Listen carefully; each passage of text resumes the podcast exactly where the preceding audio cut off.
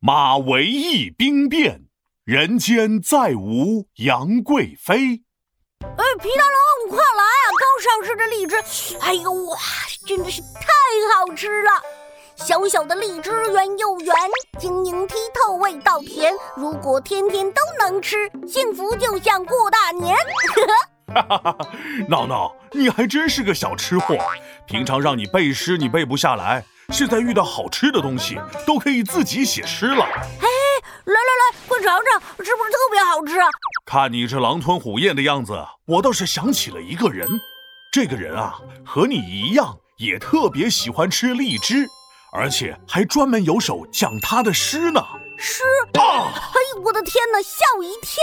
你咋老一惊一乍的？长安回望绣成堆，山顶千门次第开。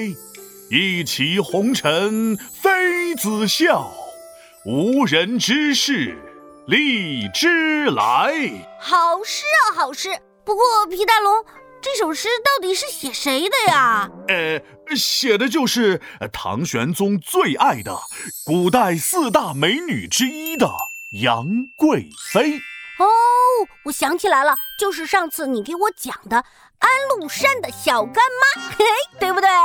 后来安禄山造反的时候，他还和唐玄宗一起逃出了长安呢。没错，就是他。要说这个安禄山叛乱，除了有李林甫的原因，杨贵妃也逃不了干系啊。不会，安禄山杀进长安的时候，是杨贵妃去开的城门吧？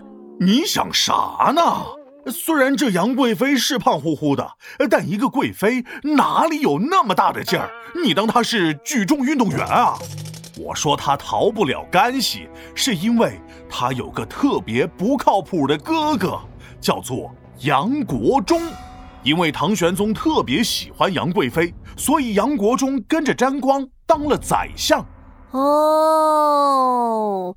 唐玄宗这个就叫爱屋及乌，喜欢一个人，连带着他屋顶上的乌鸦也喜欢，对不对？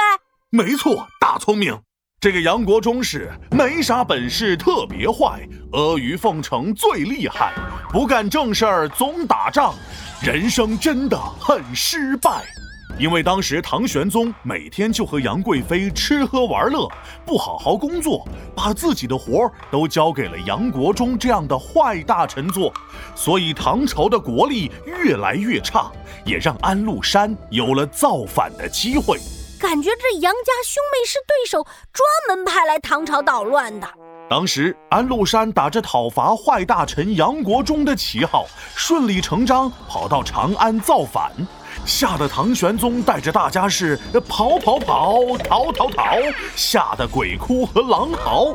当大家逃到马嵬驿这个地方的时候，实在是走不动了，累得双脚一直发麻，气喘吁吁，特别挣扎，肚子饿的见啥就想吃啥，找不到吃的只能磨牙，没东西吃还要一直逃跑，这谁受得了啊？又不是老鼠。所以啊，唐玄宗身边的大臣和将士们情绪直接崩溃了，觉得如今的这个悲惨局面都是杨贵妃和杨国忠造成的。他们觉得就是杨贵妃和唐玄宗天天吃喝玩乐，所以唐玄宗没心思处理朝政，杨国忠才有机会到处瞎指挥，最后安禄山才会造反。这。杨贵妃是有错，不过这唐玄宗自己也有问题吧？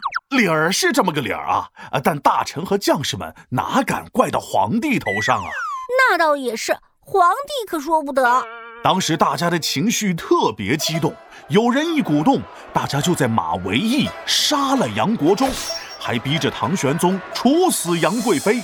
唐玄宗一看这情况，不得已。只能赐死了自己最爱的杨贵妃，这就是历史上著名的马嵬驿兵变。